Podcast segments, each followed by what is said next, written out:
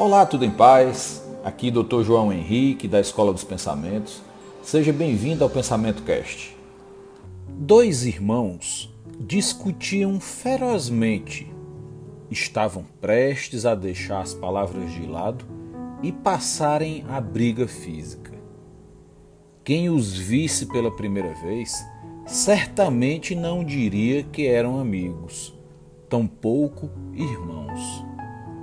A diferença de idade entre eles era de apenas um ano. Naquele momento, o mais velho tinha 22. O motivo da briga? Uma linda moça de 19 anos. A briga somente acabou quando o mais novo desmaiou com o murro que levou no queixo. Quando Marcelo, o mais velho, percebeu a gravidade do que tinha feito a Paulo, ligou para Carol a moça sereia que encantara os irmãos, pedindo para fugir com ela. Casariam às escondidas, trabalhariam e seriam felizes para sempre. Ficou surpreso quando a moça respondeu para ele que tinha juízo e que nunca faria uma loucura daquelas.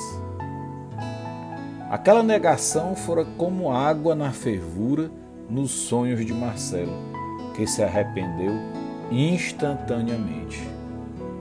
A única opção, voltar para casa, pedir perdão ao irmão e enfrentar o pai deles. O senhor Rodrigues já tinha um castigo para ambos, mas antes resolvera contar uma parábola. Pediu para que os dois sentassem próximos a ele e começou. Durante uma era muito fria, quando a terra ainda estava coberta por muito gelo, muitos animais não resistiram ao frio e morreram congelados por não suportarem as condições do clima hostil. Porcos espinhos, para sobreviverem, começaram a se unir na esperança instintiva de que juntos os calores dos corpos os mantivessem vivos por mais tempo. No entanto, os espinhos de cada um começaram a ferir aqueles que estavam mais próximos, justamente aqueles mais importantes, pois trocavam diretamente o calor que era vital para eles. Como os espinhos machucavam, os porcos se afastavam os mais orgulhosos teimavam e não se reaproximavam, morriam de frio, levavam o orgulho junto com eles para o paraíso divino dos porcos espinhos. Os mais espertos, percebendo que morreriam se não estivessem juntos uns aos outros, começaram a se aproximar pouco a pouco, dando um jeitinho para estar em uma distância segura onde o calor estivesse presente, ao mesmo tempo em que os espinhos dos companheiros não ferissem.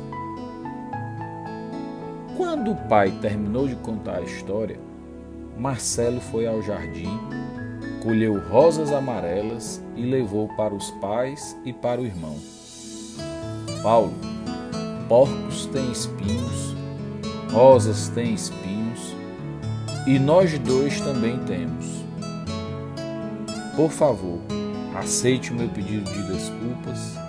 Eu aprendi a lição. Trocaram um grande abraço e prometeram ser mais cuidadosos com os próprios espinhos. Beijo no coração. Te aguardo no próximo Pensamento Cash, porque o seu resultado precisa do pensamento certo.